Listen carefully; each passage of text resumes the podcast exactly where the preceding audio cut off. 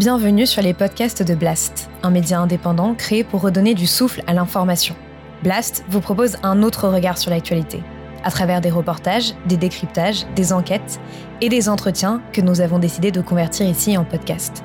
Notre ambition Devenir votre média de référence et ainsi peser dans la bataille de l'information qui s'annonce et qui sera décisive. Les podcasts de Blast les idées avec Soumaya Benaïssa.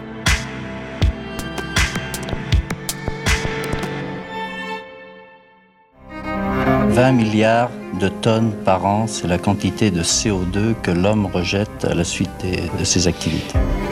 La question de l'habitabilité de la planète Terre qui est posée. Bonjour Achille Bembe. Bonjour. Merci infiniment euh, d'avoir accepté mon invitation. Achille Bembe, vous êtes historien, plus précisément euh, professeur d'histoire et de sciences politiques à l'université du Wit à Johannesburg. Figure internationale du monde des idées, vos réflexions s'articulent autour de questions liées au colonialisme, aux sociétés postcoloniales et à leur politique de prédation, mais plus globalement, vous vous êtes attaqué au cours de votre carrière à la critique du libéralisme, de son corollaire, d'une certaine manière, le brutalisme, hein, qui a occasionné euh, un essai majeur, et au mécanisme de domination dans le monde contemporain. Dans un de vos livres très importants, un livre magistral critique de la raison nègre, vous offrez une analyse éclairante sur la généalogie du concept de race, inséparable de l'essor du capitalisme, et sur ce que vous nommez le devenir nègre du monde. Admirateur d'Édouard Glissant et de France Fanon, votre domaine reste celui de la pensée critique, fondée sur la quête d'un monde commun par-delà les différences. Et c'est cette quête qui guide fondamentalement votre nouveau livre, La communauté terrestre, euh, que vous publiez aux éditions La Découverte. Cette communauté terrestre que vous décrivez de manière foisonnante, hein, on va en parler, trouve son origine au-delà des frontières de la race et de l'État. Elle vous permet de développer un horizon, celui de l'en commun, dont il va être beaucoup question ici, qui, dans notre contexte de crise multiple, passe par l'éveil d'une conscience planétaire, et au commencement de tout cela, Achille Bembe, il y a l'Afrique. Vous nous dites l'Afrique où depuis des siècles, on a dû recréer du vivant à partir de l'invivable. Est-ce que vous pouvez nous expliciter? Et d'abord, merci d'avoir euh, retracé de manière aussi euh, vibrante euh, un itinéraire quand même qui, qui compte désormais plus d'une douzaine d'années de, de travail. Et, et comme vous l'avez bien montré, euh, le chemin, euh, pour le résumer, euh, aura été celui qui euh, va euh, de l'Afrique vers le monde euh, et du monde vers l'Afrique, dans une espèce de, de mouvement permanent d'aller et de venue qui est inséparable de, disons, la, la, l'utopie qui qui est au fondement de ce dernier ouvrage, l'utopie d'un monde euh, ouvert, euh, respirable, euh, qui fait, ferait place à, tous, à commencer par les, humains, bien entendu, mais, par-delà les humains, les autres membres de la création. Et donc, c'est un itinéraire qui m'aura conduit à, à m'apesantir évidemment sur la critique de, de la différence euh, et euh, l'exploration des conditions de possibilité euh, de quelque chose qui ressemblerait au semblable et qui pourrait servir de fondement à, une théorie de l'en commun. Une théorie de l'en commun à un moment effectivement où la, la planète Terre elle est plus petite qu'elle ne l'a jamais été, elle est menacée de, combustion euh, et où les conditions d'habitabilité euh, de cette planète euh, sont loin d'être sûres et euh, un moment où effectivement on a besoin de la réparer, de la partager, euh, condition préalable pour sa durabilité. Et vous nous dites euh, précisément, alors je rappelle que ce livre euh, vient clore une trilogie après euh, Politique de l'inimitié et brutalisme qui dénonçait les dérives totalitaires hein, de l'ère contemporaine et annonce donc cette euh, nouvelle humanité hein, que vous appelez de vos voeux et que vous illustrez justement en vous référant, alors vous nous dites l'Afrique, dans ce moment critique hein, que, vous, euh, que vous analysez très bien face aux enjeux euh, climatiques, mais aussi aux enjeux économiques, migratoires, peut être source d'inspiration. Et cette inspiration, vous allez la chercher euh, dans ce que vous appelez les, les, archives africaines, qui est en réalité toute cette cosmogonie qui n'a pas été suffisamment exploitée selon vous. Alors expliquez-nous en quoi la relation au vivant de l'Afrique peut être une source d'inspiration aujourd'hui pour le reste du monde. Alors elle peut être une source d'inspiration, d'abord parce que les pensées euh, qui nous auront servi à transformer notre rapport à la nature, euh, à nous-mêmes et au reste du monde, et qui nous auront servi à bâtir la sorte de d'édifice euh, que nous habitons aujourd'hui, cette espèce de vaisseau à la fois technologiques, euh, techniques euh, euh, et autres, ces ressources sont épuisées, dans le sens où la sorte de raison calculante, raison instrumentale, qui nous aura servi de, disons, de vecteur principal à l'édification de la sorte de monde dans lequel nous vivons aujourd'hui, cette raison montre désormais ses limites. Elle montre ses limites à un moment où précisément c'est la question de l'habitabilité de la planète Terre qui est posée.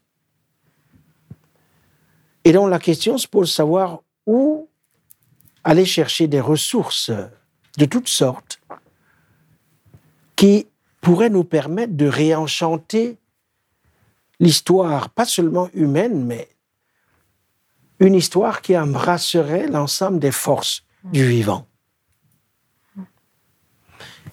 Et donc, il me semblait que il était important de chercher dans ce que vous appelez les archives africaines, dans le but de voir euh, qu'est-ce qu'elles pourraient nous offrir en termes, par exemple, de conception de l'unité de la personne humaine ou de sa pluralité, en termes de rapport entre les différents ensembles qui forment la création. Et j'utilise le terme création à dessein, euh, en tant que euh, terme qui englobe euh, l'ensemble du créé. Hmm. Quel type de relation euh, faut-il euh, établir entre ces différentes composantes afin que chacune d'elles, dans sa différence, si vous voulez, puisse contribuer à la respiration du tout, hmm. avec T majuscule. Et là, ce qui concerne tout ceci, évidemment, les cosmogonies africaines, je lis en particulier les cosmogonies Dogon, euh, les cosmogonies Bambara, mais on aurait pu élargir la, la, la liste. de la Terre, par exemple. La notion de la Terre, la notion de vivant, la notion de flux, hmm. la notion d'animation, de l'animer. Je convoque tous ces éléments et essaie de les faire résonner euh, en référence à l'ère technologique dans laquelle nous sommes entrés, les formes d'extractivisme qui caractérisent encore notre, un peu malheureusement trop notre relation aux, ressources, ressources. Euh, terrestres, mmh. naturelles. Et j'essaie de montrer, en fin de compte, comment est-ce que le recours à à l'archive africaine pourrait permettre d'enrichir euh, de façon notable notre pensée euh, écologique. Et elle l'enrichit au premier, à un premier niveau, c'est que cette catégorie de humain non humain, elle est, euh, elle, n'apparaît pas. Enfin, c'est une. Elle, elle est impuissante hmm. à rendre compte de de l'animer des forces euh, effectives qui, euh, qui nous permettent de communier à un cosmos, euh, à une cosmologie, euh, je dirais, générale. À ce stade, c'est assez intéressant, toute cette terminologie que vous avez utilisée, parce que je voulais, sur l'aspect euh, de l'écriture et un peu formel de votre, de votre livre. Donc déjà, c'est un livre qui se situe aux confins de l'histoire, de l'anthropologie, de la philosophie politique, donc vraiment transdisciplinaire. Donc sa lecture est vraiment une expérience en soi, parce que vous mêlez des catégories de pensée euh, occidentale aux archives africaines. Vous passez très vite d'une langue euh, technique à une langue lyrique, à une langue un peu plus métaphysique, à une langue académique. Euh, vous passez d'une échelle microscopique avec les insectes à une échelle macroscopique avec le cosmos. vous nous balayez d'un enjeu à un autre, climatique, migratoire, on l'a dit aussi technologique d'un temps à un autre historique. Hein, vous passez de la traite transatlantique négrière euh, à, au traçage euh, euh, contemporain, technologique, d'ailleurs on en dira un mot. Et donc à la fois c'est un procédé fulgurant qui donne le vertige, mais qui réussit à, à donner le ton de notre époque en fait marqué par toutes ces urgences. J'aimerais bien que vous nous donniez, vous nous disiez un mot sur cette écriture parce que finalement, elle nous fait vraiment entrer dans ce monde de relations que vous venez de décrire aussi et on voit que vous, qu'elle puise aussi chez ses référents. Euh, vous parlez beaucoup de Merleau-Ponty, d'Édouard Glissant. Donc on ressent tout ça euh, à la lecture de ce livre. J'aimerais bien que vous nous en disiez aussi un, mot. Et vous décrivez euh, avec beaucoup d'exactitude, disons, l'effort qui, qui, qui, était le mien dans, dans ce livre, mais aussi dans ceux qui l'ont précédé. Parce que le projet ici n'est pas tant de proposer une euh, théorie euh, totalisante du, du réel. C'est une écriture qui part de, euh, disons, le, la conviction selon laquelle il y aura toujours une part du réel qui restera, je dirais, de l'ordre de l'inachevé, euh, qui sera toujours en construction permanente, une part euh, du réel qui euh, est fondamentalement incalculable, c'est-à-dire qui ne peut pas être, disons, réduit à une langue transparente à elle-même, un code euh, binaire, euh, il y a quelque chose d'inappropriable hmm. dans euh, le monde de notre, notre, existence, ou si vous voulez, de nos existences. Et donc, le projet est de faire signe à, à cette complexité. Hmm de se faire humble face à cette complexité, de se mettre placé dans une attitude, si vous voulez, de, supplication, afin que cette réalité complexe puisse nous parler et que dans un geste d'écoute attentive, nous puissions l'entendre. Et donc, euh, le défi, c'est à la fois de organiser une grammaire, une syntaxe, des phrases qui évoquent la raison, la convoquent au besoin, tout en sachant que à elle toute seule, elle n'est pas capable de nous apporter une réponse divine. Donc il faut ajouter à la raison toute une série d'autres facultés euh, euh, hmm. qui aident à, être en résonance avec, avec le, des forces plus grandes. Hmm. Si vous voulez, c'est ça le, le, c'est ça le l'ambition. Hmm. Et cette humilité dont vous venez de parler, effectivement, elle, elle se ressent aussi avec force lorsque vous convoquez la Terre, la Terre telle que vous la définissez, avec un grand T, d'une certaine manière. Ce n'est pas une entité concrète, comme vous le dites, ce n'est pas une planète du système solaire. La Terre, c'est une chair, c'est une peau, c'est un corps et c'est surtout une utopie. Et vous dites, il n'y a ni peuple terre, ni nation terre, ni gouvernement terre, ni parlementaire ou assemblée terre, ni armée, ni police terre. Voilà, elle doit être imaginée, convoquée, assemblée, créée, animée, comme une utopie. Absolument. C'est très important. C'est le cœur finalement de. C'est le cœur de, de votre de- livre. de- du livre. La dernière utopie, en réalité, je- j'ajoute dans, dans le livre. Pourquoi la dernière? Parce que la réalité, sans doute, est que il, n'existe pas d'au-delà de la Terre.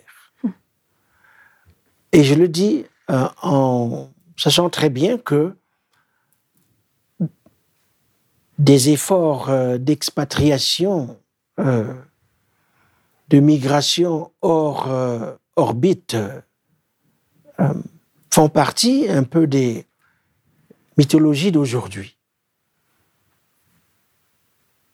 Mais je pense, comme le pensaient d'ailleurs beaucoup d'autres, je pense en particulier à, à Bruno Latour qui nous a quittés, la Terre, elle est, elle est notre, notre demeure.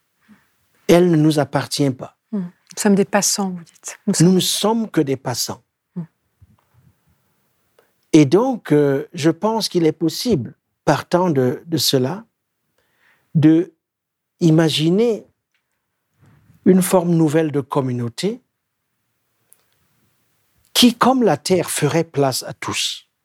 À la différence des communautés nationales, étatiques, euh, reposant sur le critère de citoyenneté, c'est-à-dire d'appartenance euh, qui opère en même temps euh, comme exclusion. Et donc, nous lui appartenons en fait.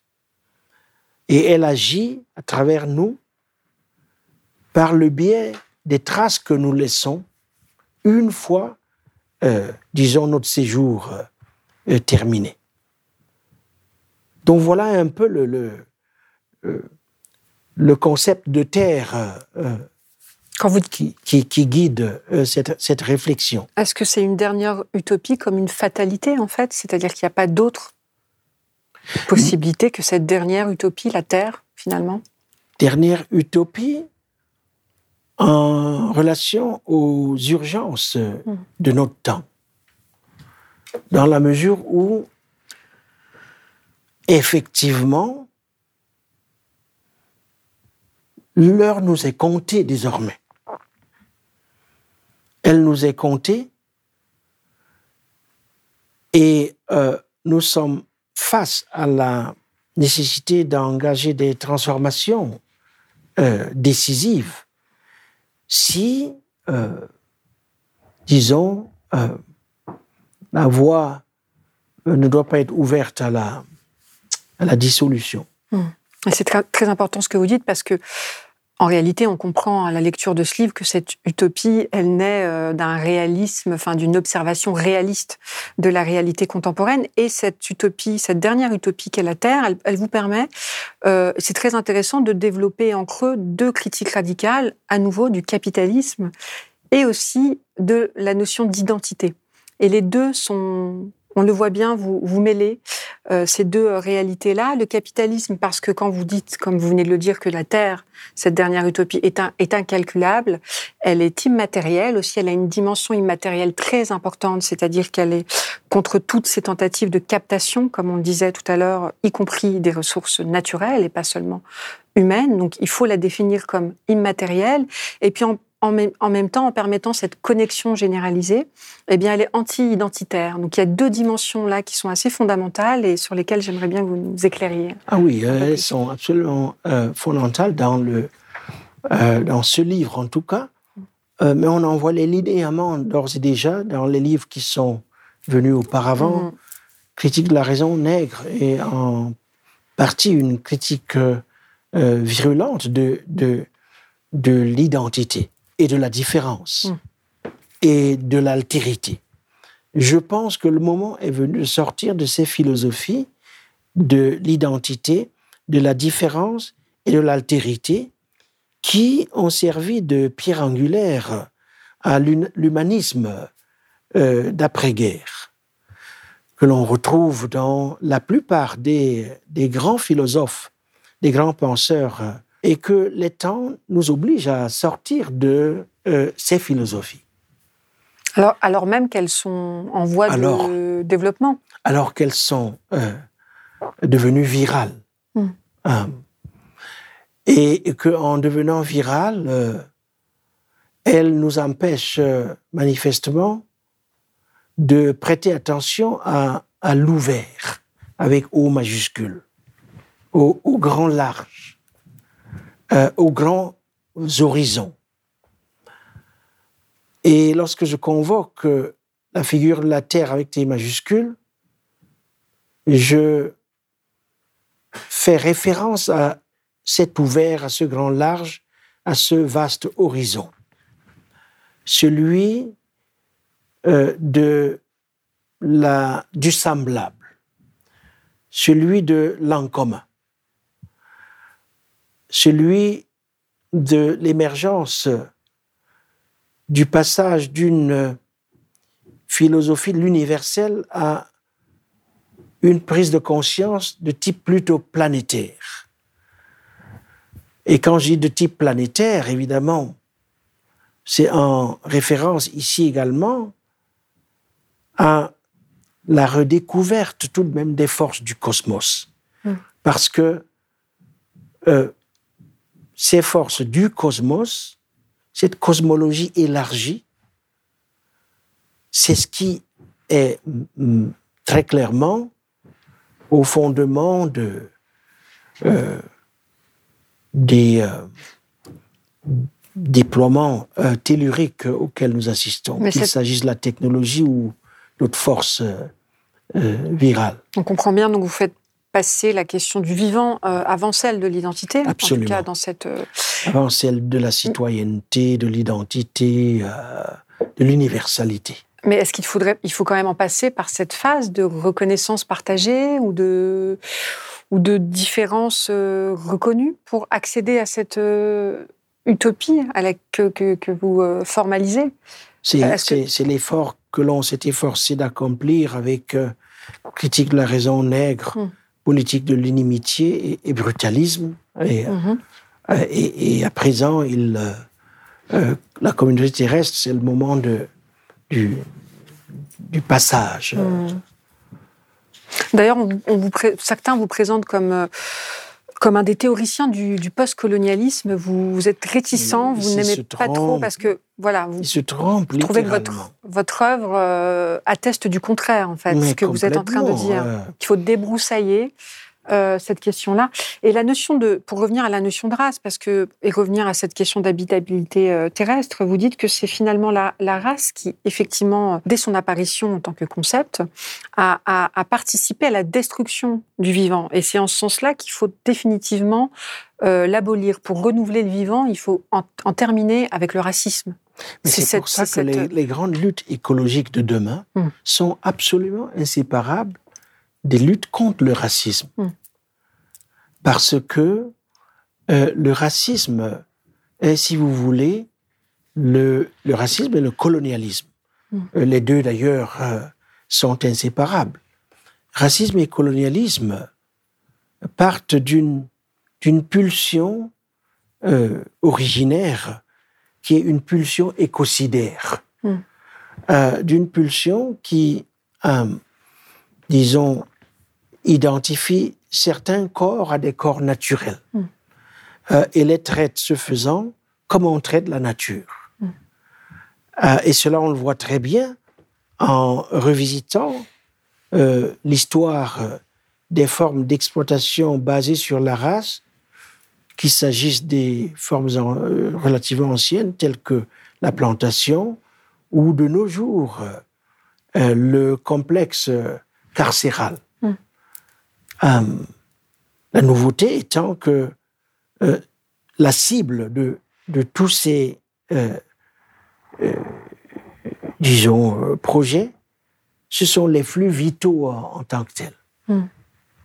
Mais comment l'époque, l'époque que nous, que nous vivons est très éloignée de ce que vous décrivez. Elle est plutôt le lieu de sécession, de déliaison. Euh, vous parlez même du retour de la meute en parlant de lutte des espèces, puisque on vit une forme de racisme paroxystique. Euh, comment euh, cette, utopie qui est notre dernière utopie, donc après la chute de tous ces grands espoirs hein, qui ont balayé le XXe siècle, de ces transformations radicales qu'on n'attend plus, comment la faire advenir concrètement? Puisque vous-même vous dites qui peut, qui peut fermer les yeux, qui, qui peut rester aveugle face au désordre et aux iniquités dans le monde? Alors c'est là où euh, euh, je crois on a besoin d'une réflexion sur le mot d'un entonnoir. Hmm. Euh, c'est-à-dire une réflexion qui, partant de, du grand large, petit à petit, se resserre et, et, cible, mm. euh, disons, les, les petits espaces du, du, quotidien, là où effectivement le euh, vie et mort sont, sont euh, face à face, en lutte. Mm. Et c'est ce que je me suis efforcé de faire parallèlement à l'écriture du livre au cours des deux dernières années. Mm. Euh, par le biais de la, la mise en place en Afrique d'une fondation dite de l'innovation hmm. pour la démocratie. La démocratie étant entendue pas vraiment dans le sens euh, classique du terme. On sait qu'elle est en crise. Mais la démocratie comme euh, de, le dernier nom du vivant. Hmm. Et donc, euh, par le biais de cet engagement pratique, il m'a été donné, par exemple, de découvrir euh, dans même pays du continent des expériences euh, en cours dans plusieurs domaines, euh, la santé, l'environnement, l'éducation, l'égalité homme-femme, euh, le droit à l'expression, les droits des minorités, le droit à la respiration, hmm. une foule d'initiatives en cours dans les espaces euh, du quotidien pour redonner vie à ce qui semble avoir perdu tout espoir de vie. Il me semble qu'il est possible de réinventer, par exemple, la démocratie à partir de euh, ces friches. Hmm. Ah, et c'est ainsi, justement, euh, que cette dernière utopie peut commencer à prendre forme et à faire sens dans ces lieux de vérité où, effectivement, ce qui est en jeu sont les conditions mêmes euh, d'existence, en particulier de, de ce euh, euh, auquel est nié tout droit de, respiration. Hmm. Justement, le droit de respiration, qu'est-ce que c'est? Comment vous le définissez? Vous en parlez beaucoup dans votre livre. Alors, un euh, droit fondamental. Alors, c'est une notion qui m'est venue au moment de l'avènement de la Covid, qui, comme on le sait, euh, s'attaquait à cette fonction essentielle en particulier, les poumons euh, et, le reste. Mais la question de la respiration, au fond, elle fait partie de, de, du projet fanonien. Fanon en parle euh, abondamment. Fanon en parle abondamment parce que il est conscient du fait que respirer constitue quelque part ce qui nous est commun. respirer, l'acte de respirer euh, est un des actes les plus égalitaires. Euh, il ne s'agit pas seulement d'un acte humain, il s'agit également d'un acte qui met en réseau euh, plusieurs autres formes du vivant, qu'il s'agisse des plantes, des animaux. Euh, euh. alors cette transversalité de l'acte de respirer, j'essaye de m'en servir dans le texte pour ouvrir de nouvelles fenêtres à la théorie politique. Précisément, cette théorie politique, la fondation euh, dont vous parlez, c'est euh, celle qui s'inscrit dans votre collaboration avec Emmanuel Macron, dans l'idée de défendre un renouveau euh, des relations entre la, la France et l'Afrique. Donc, vous n'êtes pas sans savoir que vous faisiez un pari, euh, vous faites un pari risqué, et euh, que les critiques ne se sont pas fait attendre, qui vous présentent un peu comme une caution intellectuelle d'une nouvelle manière d'influencer euh, le continent. Qu'est-ce que vous répondez à ces critiques qui parfois s'appuient sur des livres comme Brutalisme, dans lequel vous, vous dénonciez un certain nombre de, de techniques de gouvernement Voilà, qu'est-ce que vous répondez à ces critiques qui ne comprennent pas en fait forcément votre votre participation à ce projet, cette démarche, tout à fait. Alors, euh, je comprends que euh, on puisse avoir quelques difficultés à comprendre la, la démarche, euh, mais je ne comprends pas que l'on ne puisse pas en comprendre le bien fondé. Hmm. Pourquoi? Parce que il y a une histoire la France, l'Europe et l'Afrique. Cette histoire, euh, elle est ce qu'elle est, c'est-à-dire euh, dans sa part de vénalité, euh, sa part de saleté et sa part d'indignité et de prédation.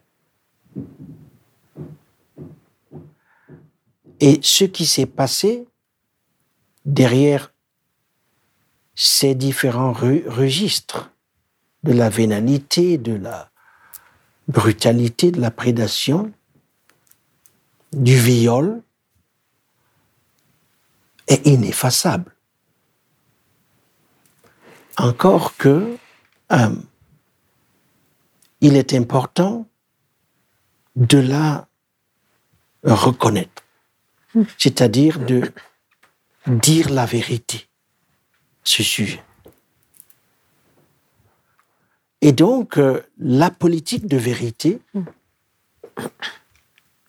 elle est au point de départ de cette démarche.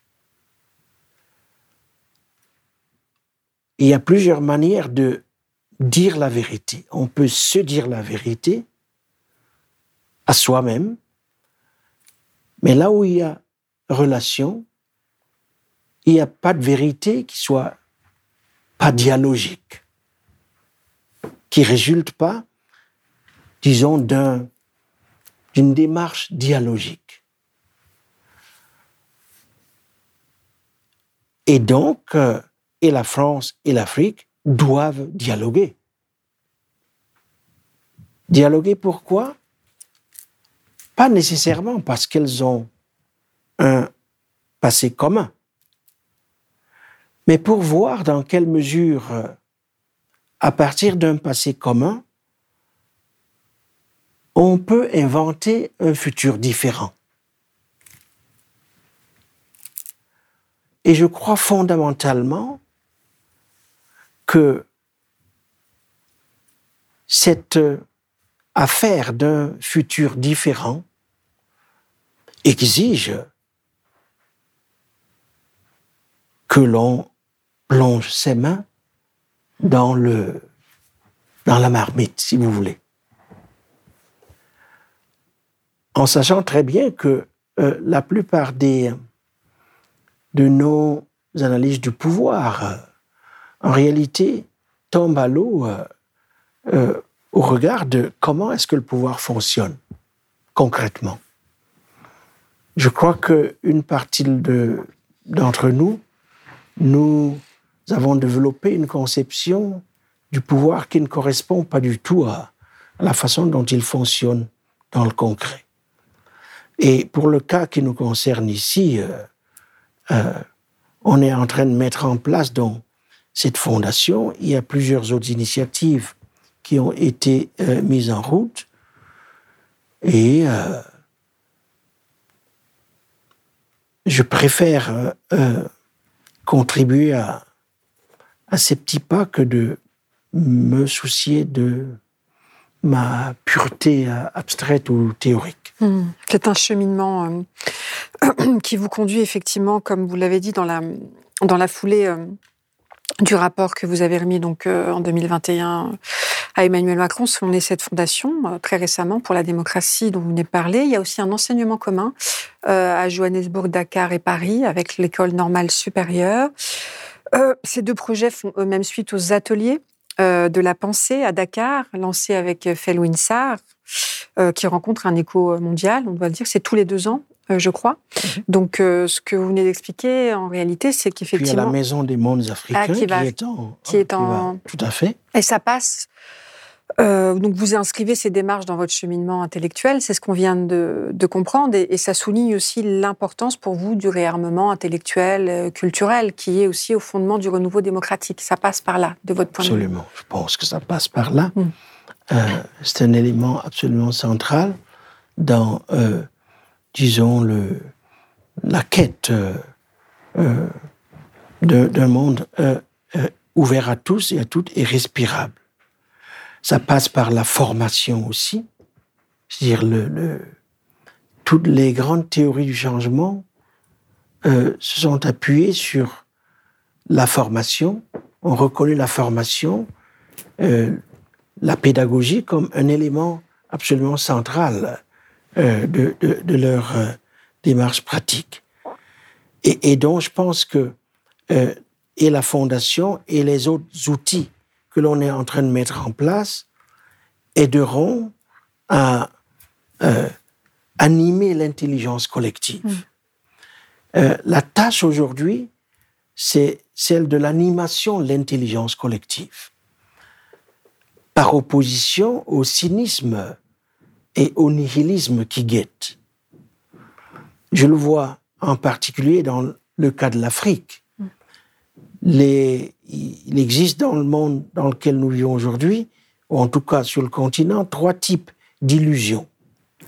L'illusion technicienne et libertarienne, qui veut nous faire croire que le salut viendra de la technologie ou de l'entreprise ou des start-up euh, euh, et ainsi de suite, l'illusion euh, néo-souverainiste sous sa forme pseudo-panafricaine, mais vidée de tout sens, une espèce de néo-panafricanisme qui flirte sur l'idée d'un bouc émissaire hmm. au lieu de s'affirmer de manière affirmative, pour parler ainsi, et l'illusion messianique euh, sous sa forme islamiste ou, euh, de fait, pentecôtiste ou évangéliste. Hors de, euh, disons, la seule réponse à ces trois formes de l'illusion, c'est de miser sur l'intelligence collective, qui suppose effectivement de réinventer la démocratie à partir, euh, disons, euh, du vivant. Mm. Voilà pourquoi je suis engagé dans, dans, cette tâche qui est à la fois politique, qui est intellectuelle, parce qu'elle impose de penser différemment, mm-hmm. euh, et qui est sociale, dans la mesure où il s'agit de construire de nouvelles coalitions sociales portées vers ce type de changement. Mm. Et toutes ces démarches, euh, ces initiatives là dont, vous venez de faire état témoignent aussi d'une vivacité, euh, d'une réelle vivacité euh, du continent africain. J'aimerais bien qu'on fasse un petit point sur la sur la pensée critique. On s'était rencontrés il y a quelques années où vous, vous, vous me parliez de ces cités européennes presque face au décentrement qui, qui s'opérait il y a donc une dizaine d'années. Est-ce qu'on Est-ce que les représentations ont changé? Je, pense euh, à, beaucoup de vos euh, collègues, à Souleymar Bachidian, Felwin Sarr, qui sont maintenant des, des, euh, intellectuels reconnus, traduits. il y a, il y a ces, collaborations avec des universités aussi à venir, certainement américaines. Enfin, on voit bien que ce décentrement dont il était question il y a quelques années semble se mettre en place. comment vous l'analysez et quel état des lieux vous faites-vous de cette pensée critique qui est quand même à l'origine euh, votre moteur? Justement, lorsque l'on s'est vu il y, a, à peu près dix ans, beaucoup de ces initiatives commençaient seulement à se mettre en place. Nous venions, si mes souvenirs sont bons, Felwin et moi, de monter à Dakar les ateliers de la pensée. Nous en étions euh, euh, aux premiers ateliers. Depuis lors, euh, on a assisté, en tout cas sur le continent, à l'effervescence de ce que l'on pourrait appeler des tiers-lieux. Hmm. Ou, des, des friches, appelons ça des friches. C'est-à-dire des espaces et des moments au cours desquels des rassemblements d'un type nouveau s'opèrent, mis ensemble en vue d'échanges intensifs pendant une période donnée d'une diversité d'acteurs, des intellectuels, des chercheurs, mm. des artistes, des danseurs, des activistes, euh, ainsi de suite. Une palette de profils extrêmement variés qui se retrouvent autour de, de questions disons, d'intérêt commun ou en tout cas des questions urgentes. Mm. L'objectif étant, à partir de l'Afrique, de les examiner, mais dans la perspective du bien du monde en général. Et donc, euh, ces friches se sont démultipliées. Aujourd'hui, on a la fabrique de Souza au Cameroun. On va bientôt ouvrir euh, l'école euh, de la démocratie euh, sur l'île de Gorée, d'autres plateformes qui s'intéressent par exemple à la démocratie dans son rapport avec le numérique, à quoi il faut ajouter les biennales, l'intensification des événements ayant lieu à la, des expositions, la curation des œuvres contemporaines. Donc, il y a cette ébullition. Récemment, à Marrakech, le festival de littérature africaine, je crois que euh, la pensée critique aujourd'hui, elle se fait au détour de ces rencontres. Euh, par le biais justement de ces plateformes et euh, grâce aux technologies digitales,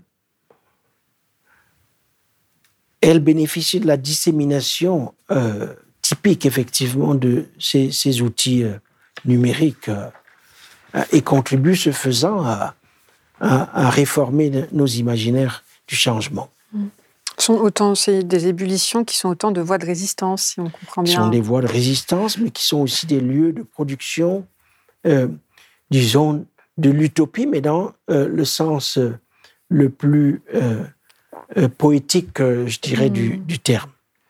Alors, Achille Mbembe, vos premiers travaux portaient sur les luttes anticoloniales. Vous avez été euh, témoin presque direct d'événements tragiques pendant la guerre d'indépendance au, Cameroun. C'est ce qui aussi a fondé votre désir de devenir historien. Aujourd'hui, vous intéressez euh, au dénouement, on l'a bien compris, de situations d'impasse. C'est vraiment euh, ce que vous explicitez dans ce livre, La communauté terrestre. Est-ce que vous assumez une trajectoire, disons, moins radicale et plus spirituelle? Est-ce que c'est ça? Disons que ce que vous appelez la dimension spirituelle, en fait, elle a toujours été là. Mm. Euh, la dimension poétique, euh, la dimension onirique, si vous voulez. Parce que dans cette dimension poético-onirique se trouvent des, des gisements euh, de pensée, de, de concepts. Il y a là un, souffle euh, sans lequel euh, tout le reste est un chant d'ossement. Et donc, ma démarche aura consisté, à partir d'une lecture assez précoce d'un texte du prophète Ézéchiel, euh, justement sur les ossements desséchés, ma pratique aura consisté à garder le cap sur le souffle, c'est-à-dire ce qui donne sens. Par-delà, disons, la question des moyens. Qu'est-ce qui est de l'ordre des moyens et qu'est-ce qui est de l'ordre des fins? C'est-à-dire de la politique du sens. Et donc, si vous voulez, euh, voilà la trajectoire euh, résumée en, en, un ou deux mots. S'agit-il de spiritualité? S'agit-il de, de méditation?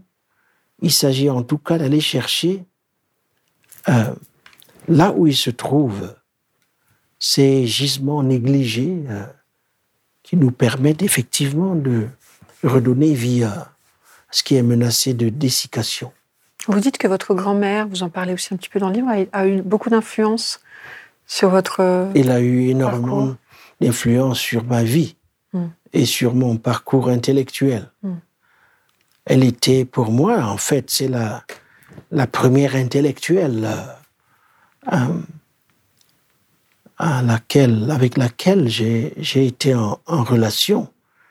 Euh, en relation, c'est-à-dire euh, dont j'ai été l'élève.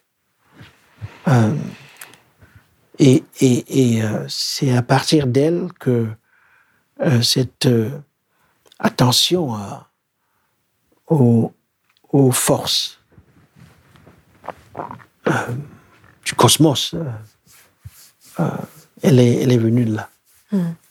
Et c'est tout ce parcours qui vous a permis euh, de dessiner euh, les contours de ce monde commun, de cette dernière utopie. Merci beaucoup, Achille Mbembe. Merci pour cette euh, interview. Merci beaucoup. Merci à vous. Merci.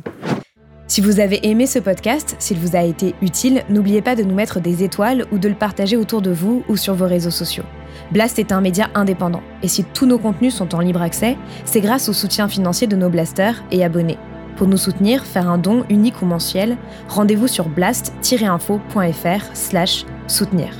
Blast, c'est aussi une web télé disponible sur YouTube et Peertube et présente sur tous les réseaux sociaux. Alors suivez-nous pour ne rien rater de nos contenus et abonnez-vous à notre chaîne YouTube.